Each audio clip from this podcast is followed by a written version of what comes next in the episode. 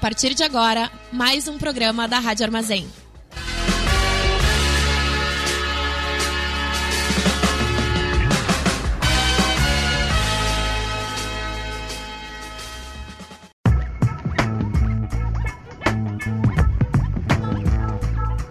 Começa agora o programa do Boca Jornalismo na Rádio Armazém.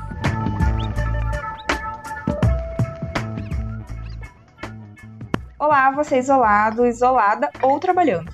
Está começando o terceiro programa do Boca Jornalismo na Rádio Armazém de 2020. Ao longo desse ano, a gente segue aqui com vocês todas as segundas-feiras às 19 horas e também em podcast quando você quiser nos ouvir.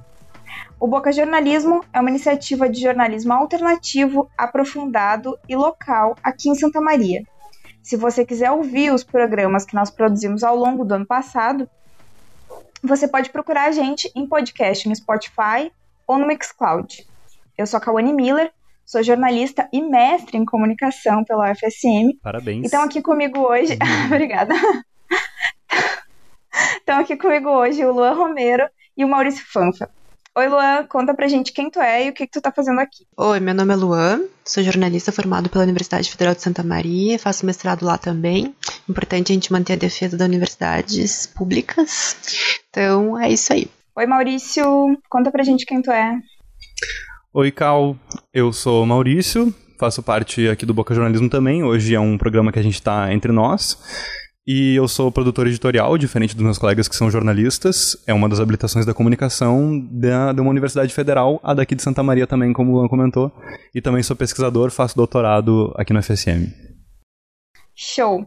Lembrando que, se você ainda não nos conhece, a gente publica tudo que a gente produz lá no www.bocajornalismo.com. A gente também está no Facebook e no Instagram. É só procurar a gente, arroba Bocajornalismo. Segue a gente, manda mensagem se você quiser comentar algo que a gente falou por aqui, se quiser dar sugestões, lembrar de algo que a gente esqueceu, fazer alguma crítica. Segue também a Rádio Armazém, que está no Facebook, no Instagram e no Twitter no arroba Rádio Armazém Net a gente está com essa questão técnica de que a gente está gravando o programa a domicílio.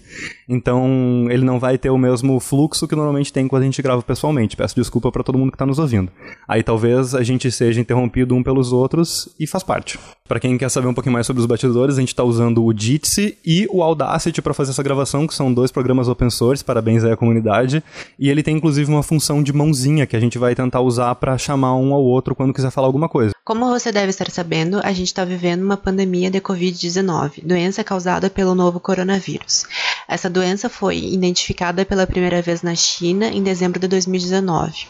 No dia 11 de março, a Organização Mundial da Saúde, a OMS, classificou a situação como uma pandemia, que é quando existe a disseminação de uma nova doença por diferentes continentes, transmitida de pessoa para pessoa. Se você ouviu o programa da semana passada, sabe que a programação da Rádio Armazém está um pouco diferente por causa do Covid-19. Hoje o programa do Boca Jornalismo é gravado e não ao vivo da rádio, como rola toda segunda-feira. Por segurança, como estamos em isolamento social, eu, a Cauane e o Maurício estamos nas nossas casas e gravamos um programa antes das 19 horas, o horário que ele vai para o ar. A gente aproveita esse momento para pedir desculpas se houver algum ruído causado por problema de conexão ou alguma coisa do tipo. Nós estamos experimentando várias possibilidades até chegar na melhor opção para gente. Qualquer sugestão que você tenha, aliás, manda pra gente, né, pra gente poder aprimorar aqui. E agora a Kawane vai contar pra gente qual a situação de Santa Maria nisso tudo.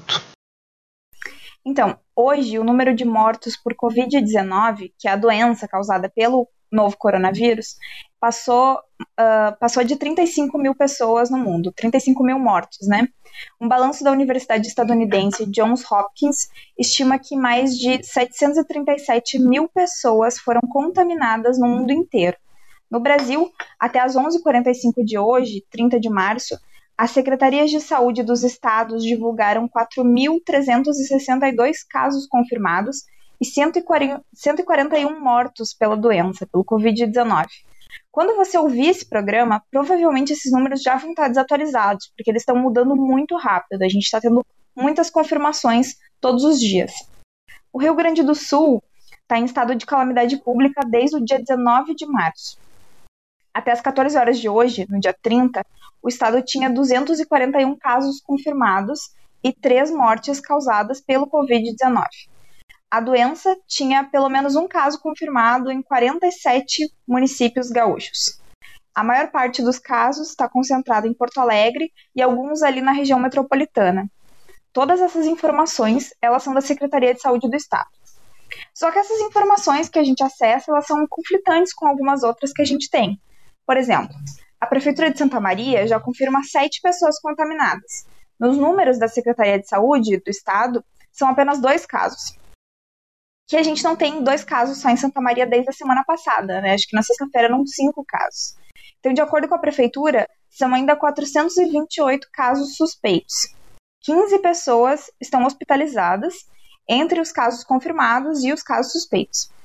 É, e isso está espalhado entre alguns hospitais da cidade, tanto públicos quanto privados. A Prefeitura de Santa Maria atendeu nesse final de semana, entre sexta-feira, dia 27 de março, e domingo, dia 29, a 61 denúncias de aglomeração de pessoas na cidade. A força-tarefa que está fiscalizando isso foi formada pela Municipal, pela Superintendência de Fiscalização da Secretaria de Estruturação e Regulação Urbana e Vigilância em Saúde. Uh, foram atendidas 35, uh, em 35 locais, que foram bares, campos de futebol, canchas de bocha, estabelecimentos desse tipo, e outros 26 atendimentos aconteceram para averiguação de denúncias. O Executivo Municipal, pelo site da Prefeitura, está uh, enfatizando que a abordagem inicial ela vem no sentido da orientação, né? Caso a desobediência ao decreto executivo número 55 se repita, há uma medida punitiva, como notificação, e se tiver reincidência, então haverá multa. O decreto número 55, que a gente está falando, é aquele que reforçou as restrições para o funcionamento de estabelecimentos em geral até o dia 6 de abril. Além disso, a prefeitura diz que mais de 20 viaturas de órgãos de segurança, com, equipadas com aparelhos de som, estão nas ruas para orientar e conscientizar a população quanto à necessidade de permanecer em casa e só sair para fazer o que é estritamente necessário.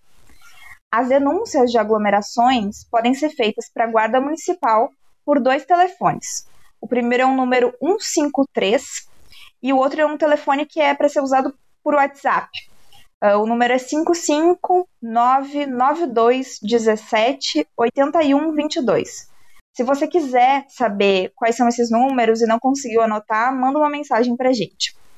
Ou consulta no site da Prefeitura de Santa Maria.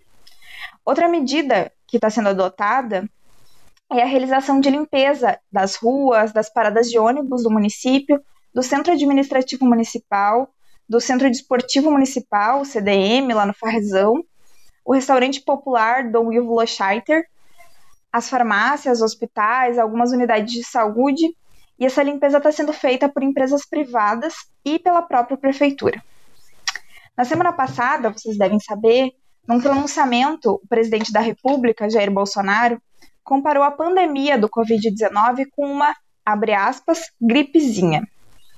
Uma campanha milionária da Secretaria de Comunicação do governo federal, acho que não era milionária, né? Acho que teve uma, uma notícia é, acho que a gente pode resgatar ela, se algum dos guris tiver a mão aí, é, que fala exatamente qual é o valor que custou essa campanha. E a campanha trazia o slogan O Brasil não pode parar.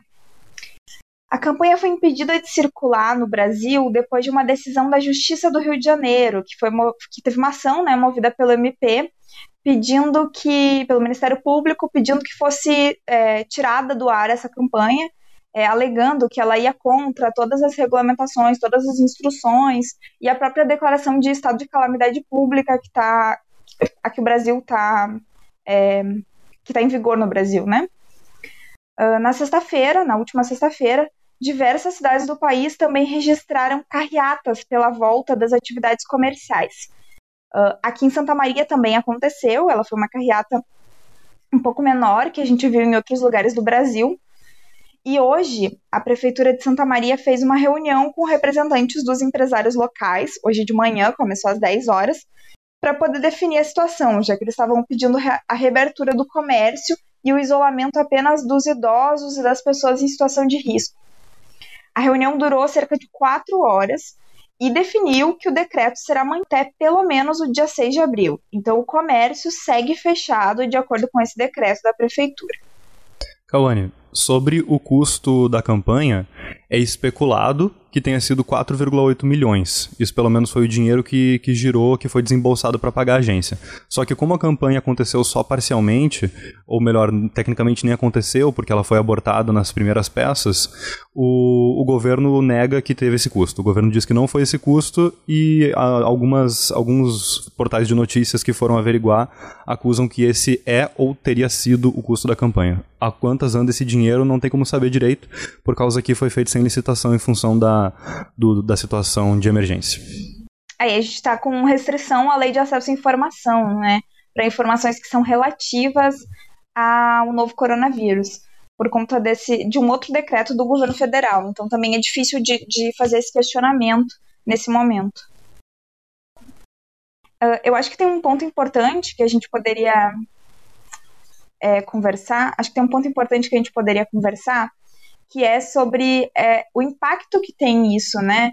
De, de ter essa declaração de uma figura tão importante quanto é o presidente da República e o impacto que isso tem nas carreatas e na volta do movimento em diversas cidades brasileiras. E é, creio que em Santa Maria a gente pode ter sentido isso. É, não sei se vocês têm alguma informação sobre isso, se souberam de alguma coisa, se saíram para fazer supermercado esse final de semana e viram alguma diferença no movimento a minha a minha a minha, a minha, a minha janela fica virada para rua, né? E eu com vários santamarienses estou sem sair de casa há um bom tempo já. Mas eu notei a partir de quarta quinta-feira eu notei que claramente o, o movimento assim na rua aumentou um pouco mais. Também tenho a impressão de que esses números, isso é uma coisa que a gente poderia fazer um levantamento mais certinho, talvez fique para algum para algum boletim depois, algum boletim sobre coronavírus depois do desse programa de hoje, nos próximos programas. Eu também tenho a impressão de que esse número de ocorrências de aglomeramento aumentou quinta, aumentou em relação, por exemplo, ao final de semana passado, entende? É, eu não sei dizer como isso tá aqui em Santa Maria, mas eu sei que em várias cidades brasileiras, é, São Paulo, a gente teve várias matérias mostrando que realmente aumentou, né? A gente tem um outro problema no Brasil, que é o problema dos casos subnotificados, né? Na verdade, ele não é um problema só do Brasil. Tem um estudo que foi publicado na revista Science, que é uma das principais revistas científicas do mundo, que estima que em Wuhan, na China, que é o, um, o primeiro epicentro do Covid-19, cerca de 86% dos casos não devem ter sido notificados. Significa que, a gente, que, que o número de pessoas infectadas pode ter sido muito maior.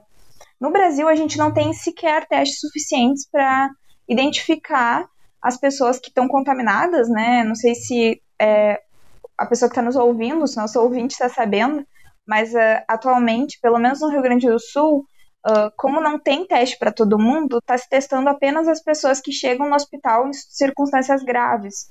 Então, é, a partir do momento, o governo diz que a partir do momento que chegarem os novos testes rápidos, esses testes vão se massificar um pouco mais. A gente ainda não sabe até que ponto que isso vai atingir, mas então tem isso, né? A gente não sabe quantas pessoas de fato são infectadas, os números podem ser maiores. Tem também diversas mortes que estão sendo registradas ou como pneumonia ou como outras doenças respiratórias, que como não estão sendo testadas essas pessoas, elas podem ser atribuídas ao Covid-19. É, também eu acho que é importante a gente falar que todas essas informações é, que a gente está vendo circular em muitos lugares, a gente está é, fazendo programa do Boca sobre isso, mas se a gente ligar a TV a qualquer momento do dia, provavelmente a gente vai é, encontrar ou algum tipo de entretenimento ou notícias sobre o Covid-19. É, todo esse tipo de informação, esse monte de informação que a gente está recebendo, ele, uh, embora acabe deixando a gente um pouco ansioso com, esse, com essa quantidade de informação, ele também tem um papel importante que é de dar para a gente a dimensão é, dessa situação e tentar fazer com que a gente passe a levar isso bastante a sério, né? E consiga replicar isso para os nossos pais, os nossos avós, as pessoas que estão próximas da gente. Lembrando que não é só pessoas mais idosas que estão sofrendo com essa doença, né? Os casos de internação de pessoas jovens mesmo, eles são bastante altos, inclusive. Tem também um outro fator, que é que teve alguns, é, por exemplo, uh, lá em São Paulo, o João Dória, que é o governador do estado de São Paulo, fez uma publicação no Twitter dizendo que uh, o período de incubação, dizendo que, é, que diminuiu a curva da doença em São Paulo, e aí não se sabe como que é, se chegou a esses dados, se é pela diminuição de testes, se é pelo é, aumento das testagens, mas por alguma razão diminuiu. Mas o que tem se apontado é que ainda é muito cedo para a gente é, identificar que há um maior, uma, maior diminu uma diminuição maior do número de casos confirmados, porque o período de incubação da doença é meio longo, né? A gente só pode garantir que os efeitos de, das medidas como isolamento e a quarentena é, tenham efeitos na curva de contágio depois de pelo menos duas semanas, que é o tempo que o, o que se estima que numa pessoa é, com sintomas leves o vírus vai levar para é, se desenvolver no corpo e essa pessoa vai estar é, tá recuperada da doença. Acho que uma outra informação importante também é sobre a campanha de vacinação contra a gripe, que está acontecendo agora. É, como tem sido falado em diversos espaços, essa vacina contra a gripe não oferece proteção contra o novo coronavírus, mas é muito importante que ela seja feita porque previne os tipos mais comuns da gripe. E como os sintomas são muito parecidos, isso acaba facilitando o diagnóstico do Covid-19, porque se a pessoa que chega com sintomas numa unidade de saúde, num hospital, tiver feito a vacina da gripe, é improvável que ela esteja com gripe, então é mais fácil de diagnosticar para o profissional de saúde. As vacinas que estão disponíveis para Santa Maria, elas acabaram na sexta-feira, quando teve uma, um dia bem forte, né, de vacinação, que teve drive-thru lá no espaço da Basílica da Medianeira, no Parque da Medianeira, aliás, e também teve nas unidades de saúde e uma nova remessa deve chegar ao longo dessa semana, de acordo com a prefeitura. A gente ainda não sabe quando. Cal, pegando no bonde do que tu falou sobre como os dados costumam chegar meio atrasados e toda essa questão de que a gente costuma tratar com doença em termos de diagnóstico e tratamento de coisas que já são bem conhecidas, e no entanto a gente está trabalhando com uma doença que é muito desconhecida eu, eu, tipo, a gente precisa manter mais ou menos um pouco disso em mente, de que tanto que os dados chegam atrasados, que os testes demoram, que as medidas que a gente toma demoram para ter algum tipo de efeito, coisa de, como tu falou, umas algumas semanas. Uh, e também o fato de ser uma doença nova, o que significa que tem vários comportamentos dela que a gente ainda não tem muita noção de como acontece. É meio nesse sentido que tem sido trabalhado e algumas, alguns dados que são possíveis da gente levantar e ter, algumas estimativas, por exemplo, de quanto tempo a gente vai levar para chegar em tal ou tal estágio, elas são, elas variam muito. E é um pouco sobre isso que eu vou falar agora, apresentando para vocês algumas extrapolações que eu fiz de alguns outros índices que a gente tem, algumas outras curvas de infecção e coisas assim, adaptadas e pensadas em relação à população de Santa Maria. E sobre essa questão de ser uma doença nova e dela se, se espalhar de uma maneira rápida, eu queria começar comentando sobre um plano de contingência nacional para infecção humana pelo novo coronavírus, que é o documento que o Ministério da Saúde elaborou no comecinho de fevereiro, que indicava mais ou menos como que ia funcionar a abordagem do Brasil em relação a essa doença quando ela chegasse aqui, né? O, a gente já estava né, naquela situação, numa situação de alerta, que é quando a gente tinha um risco de contágio iminente, por causa que a, a doença já era uma epidemia, já estava se espalhando por vários países da Ásia, já estava chegando na Europa.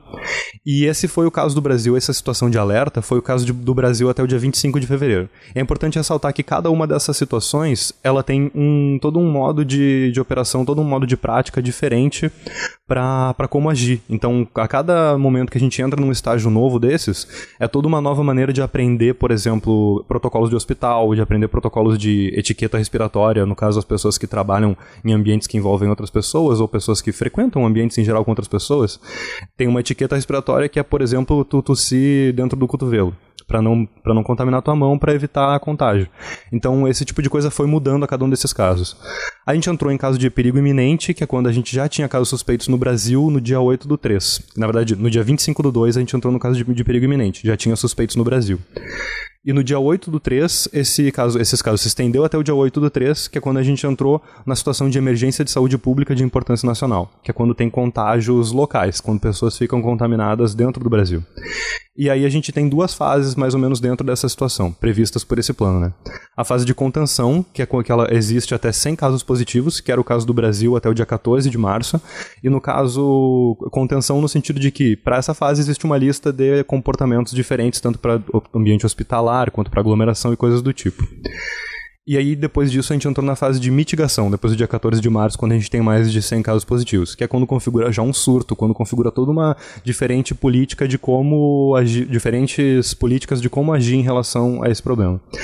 E, cara, essas datas são apenas 18 dias, o que significa que, tipo, a gente estava basicamente numa situação de não saber que o vírus poderia chegar no Brasil a qualquer momento, até uma situação de mitigação, que é um dos cenários mais graves, um dos cenários que exige mais movimentação, em apenas 18 dias. Ou seja, nesses primeiros 18 dias foram situações onde a gente estava aprendendo sobre a doença, descobrindo o que, que era isso, descobrindo o que, que era vírus, descobrindo o que, que era álcool gel, descobrindo como que ia ser os novos protocolos de hospitais e coisas do tipo.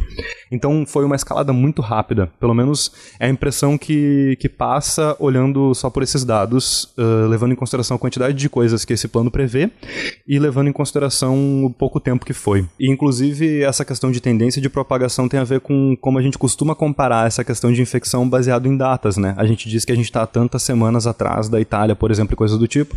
Da mesma maneira, dá para dizer que a gente está tantos dias atrás de São Paulo, que, como tu comentou, foi o caso, o caso principal no Brasil. E, e, aí, mais ou menos, eu trouxe um pouco sobre esses dados. Quantos dias a gente está atrás de São Paulo, quantos dias a gente está mais ou menos comparado com Brasília. E também trouxe alguns dados da cidade de Bergamo, na Itália, que no momento é a situação mais crítica, que provavelmente a gente não vai chegar lá, por causa que a gente está tomando políticas bem melhores do que, do que as que a Itália tomou mas eu trouxe a título de comparação para a gente ter uma noção mais ou menos de como funciona essa, essa curva epidemiológica desse tipo de doença, né? E justamente para a gente pensar em condições que Santa Maria poderia estar e não estar, e coisas assim.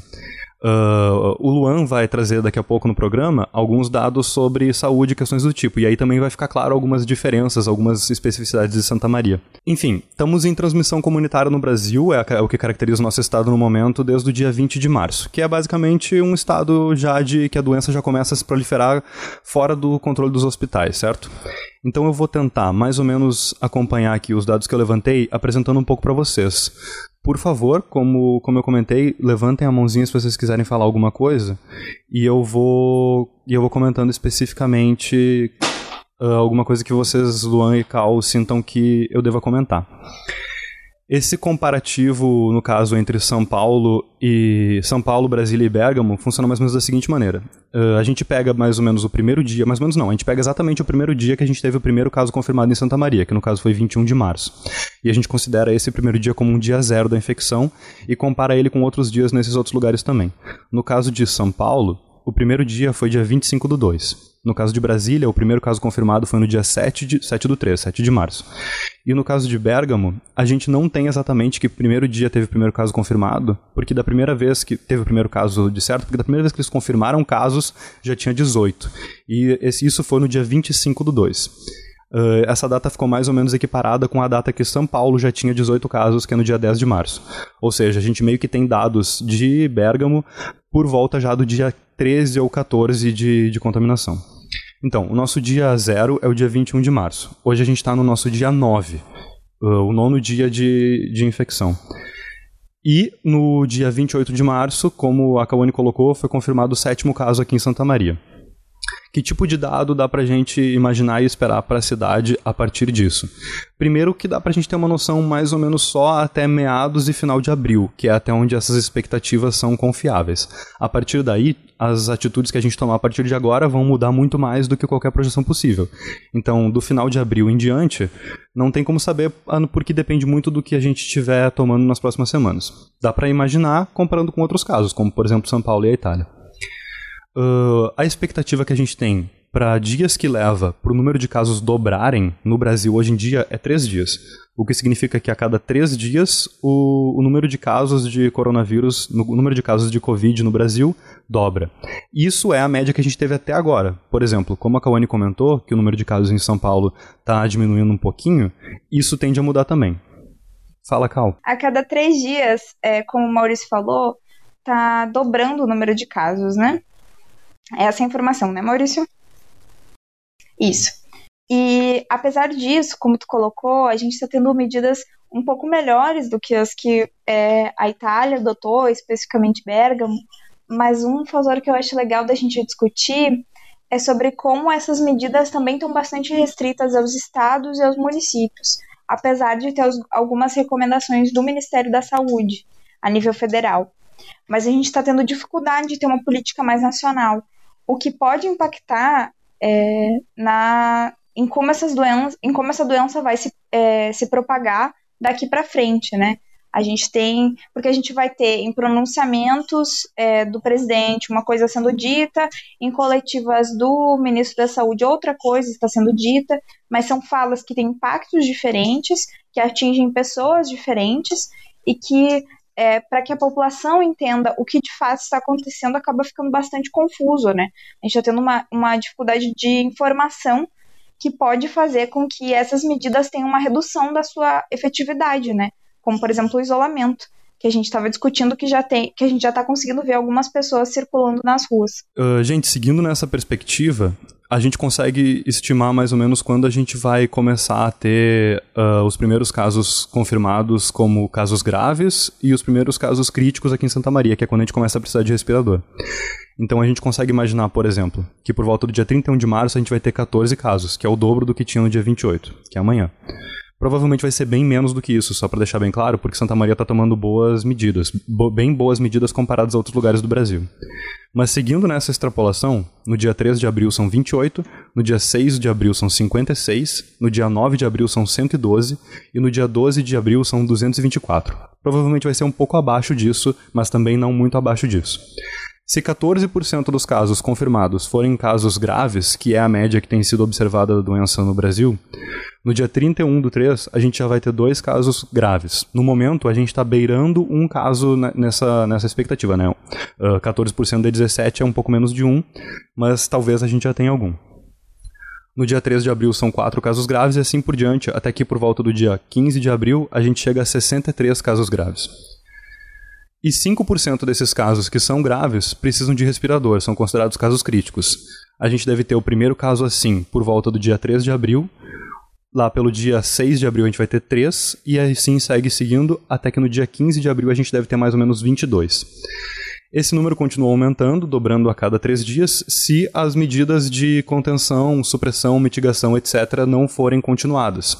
E é importante ressaltar isso, por causa que no dia 7 de abril, que é mais ou menos quando está previsto o decreto, uh, o decreto que a nossa prefeitura elaborou sobre, sobre mitigação e coisas do tipo, é quando esse decreto está previsto para acabar, se não me engano, é dia 6 de abril ou 7 de abril, é mais ou menos o mesmo dia que a Itália decidiu começar a relaxar. Essa data, que é o 17, o dia número 17 de, de, de, em relação ao avanço da doença, é uma data que já passou para São Paulo, por exemplo, e São Paulo continuou com as medidas de contenção, não relaxou. E Santa Maria, no entanto, tem a opção de decidir, agora na segunda-feira que vem, se, se pretende relaxar em relação às medidas de contenção ou se pretende continuar em relação a essas medidas mais ou menos dando algumas expectativas, se a gente seguir uma curva parecida com a da Itália, no caso pontualmente aqui em Santa Maria, a gente estaria numa situação similar a que a Itália está no dia 18 de abril, similar à situação que a Itália está hoje. E ou a gente poderia tipo postergar muito mais uh, essa quantidade de contágios. Uh, a gente consegue mais ou menos ter uma ideia só para essas próximas semanas. Não só durante o inverno a gente vai ter outros surtos que são comuns do inverno, como durante o inverno as medidas que a gente estiver tomando ao longo de abril e maio que vão estar tá acontecendo. Então é bem importante não só duas ou três semanas de medidas mais severas, mas talvez alguns meses de medidas muito bem pensadas, né? Eu estava falando sobre o estudo do Imperial College, que foi produzido pelo Centro de Análises de Doenças Infecciosas Globais, que já trabalhou com modelos matemáticos para surtos como o SARS, que aconteceu em 2002, para HN1, H1N1, para o ebola e para a zika. São dezenas de pesquisadoras e pesquisadores que são especialistas em microbiologia, infectologia e matemática. Esse estudo considera dados como desigualdade social do país, considera dados como a pirâmide etária, como a população que tem grupos de risco, idosos, as condições dos hospitais e coisas do tipo. Uh, ou seja, existe muito a especulação de que a Itália tem muito idoso e o Brasil tem menos. Esse estudo leva isso em consideração. E ele também diferencia duas variáveis: a capacidade de contágio do vírus, que é tipo quantas pessoas uh, cada pessoa contagia. Por exemplo, o vírus que a gente trabalha com a ideia de que o coronavírus tem uma capacidade de contágio de 2,7, mais, mais ou menos aproximadamente. Cada pessoa que pegar o vírus vai contaminar outras duas a três pessoas. E também diferencia diferentes níveis de isolamento social. Uh, comparando, por exemplo, o surto de H1N1 que teve em 2009 tinha uma capacidade de contágio de 1,5, então era consideravelmente mais baixo. Uma extrapolação desses números é mais ou menos o seguinte: a gente prevê que no Brasil, no pior cenário, sem mitigação nenhuma, sem nada sendo feito, que não é o caso, seriam 1,1 milhão de pessoas mortas. No cenário que a gente está tendo no momento, com um distanciamento social de toda a população, um cenário razoavelmente bom, com bastante medidas sendo tomadas, a expectativa é que morram entre 450 mil e 620 mil pessoas. Esse é o dado do Imperial College de Londres, que, como a gente bem sabe, é meio que para o ano inteiro e pode variar bastante dependendo das medidas que a gente tomar. Está previsto que ele varie bastante, por sinal. Eu fiz mais ou menos uma regra de três para como é a população aqui de Santa Maria, em relação a esses números, esses números em relação à população brasileira e esses números em relação à população aqui de Santa Maria, para a gente ter uma noção mais ou menos de, quanto, de quantas pessoas podem precisar de hospital, podem ser infectadas aqui na cidade. E a situação é a seguinte: esse número de pessoas que podem acabar morrendo por a gente não ter tomado nenhuma atitude de mitigação, uh, não, ter, não ter proposto nenhum tipo de isolamento social e coisas do tipo, pode chegar a 1.500 pessoas em Santa Maria. No caso do contágio ser muito extremo, no caso, por exemplo, da gente sair por aí fazer passeata e fazer buzinada e sair por aí dando abraço e indo show de música. Pode chegar a 1.500. Provavelmente não vai chegar. Isso são dados para o ano inteiro, número de óbitos. A situação que a gente está no momento aqui em Santa Maria, levando em consideração os decretos estaduais e municipais, é uma situação de distanciamento social de toda a população e com bastante distanciamento social, o, o nível de contágio da doença, a quantidade de pessoas que cada uma contagia as outras, é bem menor. Então esse número pode chegar a 600 pessoas mortas apenas, que é muito menos, pode chegar na verdade de 359 até 832. É bem grande esse esse esse raio, porque são diferentes cenários que o estudo aborda. Então, o melhor cenário possível seria mais ou menos 360 óbitos ao longo de todo o ano em função de coronavírus. Mas pode chegar até 832 dependendo de que nível de distanciamento social a gente faça. Aí se prevê coisas como, por exemplo, se a gente tiver um distanciamento social mediano, que a gente isole os idosos e a gente continue, por exemplo, não tendo aulas na universidade, não tendo aulas nas escolas e fazendo, por exemplo, poucos, poucas aglomerações e no comércio funcionando só o essencial, pode morrer algo entre 600 e 700 pessoas. Uh, ao longo do ano a gente está salvando algo entre 600 e 700 pessoas tomando medidas como a que a gente tem tomado até agora. E é bem importante que a gente continue fazendo isso por tempo suficiente para que esses impactos sejam sentidos no, no nosso sistema público de saúde. Por quanto tempo mais ou menos isso deve acontecer e deve continuar sendo, deve continuar sendo feito? Para suprimir o vírus, para o vírus simplesmente não existir mais, para tipo todas as pessoas infectadas se curarem e não infectarem mais ninguém, é por volta de três meses. A gente precisa de pelo menos três meses de supressão para frear totalmente a doença. Só que se as instituições hospitalares melhorarem um pouco seus recursos, para tipo a gente conseguir só baixar a demanda dessas instituições até que elas consigam acompanhar, pode ser um pouquinho menos de tempo, ou se outro tratamento for desenvolvido. E fora isolamento social, tem só uma outra maneira de conter esse contágio, que é aumentando e muito o número de testes para que a gente possa testar todas as pessoas, ou o melhor número possível de pessoas, e todo mundo que entrou em contato com doentes, para a gente saber direitinho quem tem essa doença sem ter sintomas. Que como a Kawane comentou lá no começo do episódio de hoje, uh, muita gente talvez tenha essa doença de uma maneira sintomática foi mais ou menos esses números que eu trouxe para a gente comparar um pouco a situação global com a situação de Santa Maria. Uh, eu passo a palavra agora para o Luan, que também tem algumas coisas para comentar sobre situações nacionais e municipais em relação à saúde e hospitais. Então, pessoal, fiz algumas pesquisas em bancos de dados abertos né, da saúde e contribuindo um pouco com essa discussão dos cenários que o Maurício trouxe, uh, em Santa Maria, a, a, prefeitura já divulgou que possui 100, 100 leitos de UTI que são disponíveis para serem usados, né, com relação a essa pandemia. Então é importante que a prefeitura está se mobilizando uh, e vendo diversos cenários. A gente ainda espera maiores uh, informações, né, com relação a, a que a prefeitura nos diga também se há previsão de aumento desse número. Enfim, é um número relativamente pequeno, considerando que é, esses 100 leitos não vão atender só Santa Maria, mas vão atender Santa Maria e região, né, considerando que Santa Maria é uma cidade de, de, é um polo, né, do SUS, que as pessoas que tiverem casos graves vão vir para cá, acabar vindo para cá. E também, segundo dados do DataSUS, que está lá no sistema, a gente teria hoje 119 respiradores Uh, são dados que eu coletei ontem, no dia 29, que estão no, DataSUS. Talvez a gente tenha alguma atualização hoje, mas também, ou seja, esse número está compatível com o número de eleitos de UTI. E também reforçando, né, toda essa discussão, o decreto municipal uh, prevê ainda a discussão do isolamento, tem todo esse movimento uh, com relação a alguns empresários querendo a flexibilização de determinadas questões, enfim, ainda está sendo articulado isso, mas o decreto é válido, como a Kawane falou no início do programa, então é importante que a gente ainda né, respeite o isolamento, fique em casa, não saia, saia só para né, ações realmente imprescindíveis, ou seja, no mercado, enfim, alguma coisa, também respeitem isso, tenham cons consideração com outras pessoas com relação a respeito dos espaços, mantenham né, uma distância de um metro entre uma pessoa e outra quando forem sair, ou ficarem em filas, enfim. Quem for fazer a vacinação também tenha esse cuidado de não evitar aglomerações. Então, é importante que a gente leve em consideração que está sendo feito, né, estão sendo tomadas medidas com relação, né, com relação a isso, a questão dos equipamentos, mas é importante que a gente tenha consciência que em outras cidades, né, principalmente São Paulo, que é uma cidade que tem um, um número muito grande já de casos confirmados, uh, também tem a, a infecção dos profissionais de saúde, que acabam tendo, né, diminuindo em número de atendimento, então isso é uma outra discussão que está sendo posta no momento.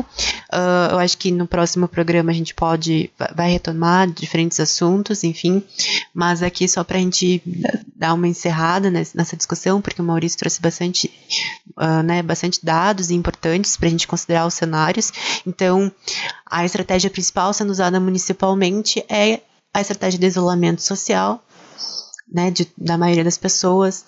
Então é importante que a gente respeite isso para evitar cenários piores, né, de contaminação. É, eu acho que essa questão de ampliar essa disponibilidade de leitos e coisas do tipo definitivamente vai ser muito essencial para os próximos dias. E é por isso que o mais importante no momento é ganhar tempo. E ganhar tempo e seguir as medidas de isolamento social que são as mais adequadas nesse momento para é, tentar diminuir o ritmo do contágio, né? Isso, as medidas de isolamento é meio que a única maneira de ganhar tempo, né? Exato. É, pessoal, agora a gente vai para o nosso próximo bloco, que é o Boca a Boca, o nosso quadro de encerramento. No boca a boca, cada participante do dia vai dar uma dica para quem está nos ouvindo. Então, vou pedir para o Luan comentar, em primeiro lugar, o que a gente não pode deixar de ver, ler, ouvir ou fazer nessa segunda-feira. Então, gente, a minha indicação hoje do Boca a Boca é que vocês assistam a entrevista que vai ser feita no Roda Viva, o programa Roda Viva, às 10 horas hoje da noite, uh, com o microbiologista Átila Iamarino. Ele é biólogo, uh, doutor em microbiologia pela USP e fez pós-doutorado em Yale. E ele tem estudos com relação a doenças infecciosas, enfim, ao alastramento disso. Uh, é importante dar uma olhada para essa entrevista, até para a gente saber um pouco mais, se informar um pouco mais sobre essa doença. Uh, além disso, né, o Roda Viva é um baita programa, uma baita diversão. Quem gosta de né, programas jornalísticos é bem interessante. Ele é comandado pela jornalista Vera Magalhães. E só reforçando, vai ser hoje às 10 horas da noite. Quem quiser acompanhar dá para olhar pela TV, pelo canal da TV Cultura ou pelo canal da TV Cultura no YouTube. É transmitido ao vivo também. Massa, Luan. Inclusive, o Atila tem feito várias lives, né, com vários conteúdos bem importantes, se alguém quiser acompanhar. Maurício, e a tua indicação, qual é que é? A minha indicação é um pouquinho um pouquinho mais de entretenimento, mas também nem tanto. Eu vou indicar o filme Contágio de 2011. É um filme que normalmente fica classificado como drama ou ficção científica, mas eu acho que dá mais para dizer que é um filme de terror, por causa que basicamente é uma situação não muito diferente da que a gente está vivendo, mas digamos assim, um pouquinho dramatizada, assim, ok. Fica a cargo de quem assistiu o filme fazer as suas interpretações. Mas é um filme sobre doença. É basicamente um filme em que o que está se lutando contra e o, o, objetivo do filme, o objetivo dos personagens é conter uma doença, é tipo sobreviver a uma doença e sobreviver com uma pandemia global. É um filme bem, bem intenso, assim. Talvez para esse momento agora seja um filme muito. Talvez seja um filme muito pesado para esse momento que a gente está vivendo agora, mas se você tiver afim de, de assistir uma coisa que pode também dar um pouquinho de, de diversão e pode te deixar um pouquinho espantado e, e pode ser interessante de fazer uns paralelos com o momento que a gente está vivendo, Contágio, filme de 2011. Show! Uh, como vocês estão temáticos, a minha indicação, ela é uma indicação para quem está em isolamento, mas também para quem não está e está a fim de é, conhecer novos autores ou de repente encontrar algum livro de um autor que tu já gosta, mas que não estava podendo comprar ou que por alguma razão é, queria ler e não estava tendo como ler. Tem algumas editoras que estão colocando uh, e-books ou com desconto ou até de graça na internet, nas principais lojas é, de e-books. E aí vocês podem dar uma olhada no Instagram ou no site dessas editoras que elas têm divulgado.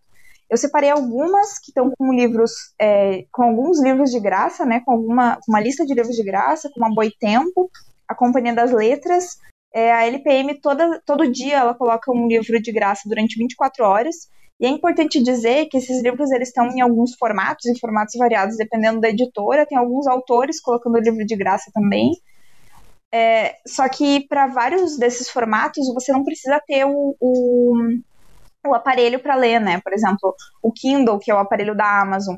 Você pode ler no seu celular, ou um tablet, ou mesmo no computador, desde que você baixe um programa.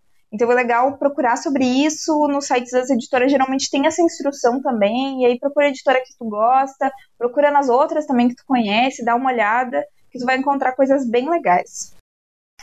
Então, pessoal, a gente vai ficando por aqui. É, foi muito legal, muito legal gravar esse programa com vocês, apesar de ter sido é, nessas condições tão adversas. O programa do Boca Jornalismo na Rádio Armazém costuma ser ao vivo toda segunda-feira às 19 horas é, apesar de que agora ele está sendo gravado, é, está sendo gravado, né? Ele não está tá indo a hora ao vivo por conta da pandemia de Covid-19. E ele também está disponível em podcast. A gente sempre vai publicar os links para o podcast lá no Instagram, no Facebook, nas nossas redes sociais. O programa hoje foi apresentado por mim, Kawane Miller, e também pelo Luan Romero e pelo Maurício Fanfa. A produção ficou com a gente também. A arte é da Bruna Bergamo e as redes sociais ficaram por conta da Bibiana Pinheiro. A edição do programa foi do Maurício Fanfa e a técnica é, como sempre, do Edson K, que está tocando a rádio mesmo com todas essas condições e todos esses problemas, mantendo a Rádio Armazém funcionando. O Boca é uma iniciativa de jornalismo alternativo, aprofundado e local aqui em Santa Maria. Você pode conhecer o nosso trabalho e ler as matérias que a gente já publicou em www.bocajornalismo.com ou nos procurar no Facebook ou no Instagram, no arroba bocajornalismo. Pode entrar em contato com a gente também no e-mail bocajornalismo.gmail.com. É isso aí, foi ótimo passar mais esse dia com vocês. Obrigada, pessoal, obrigada por é, toparem essa função toda. E a gente se vê semana que vem. Você ouviu o programa do Boca Jornalismo na Rádio Armazém.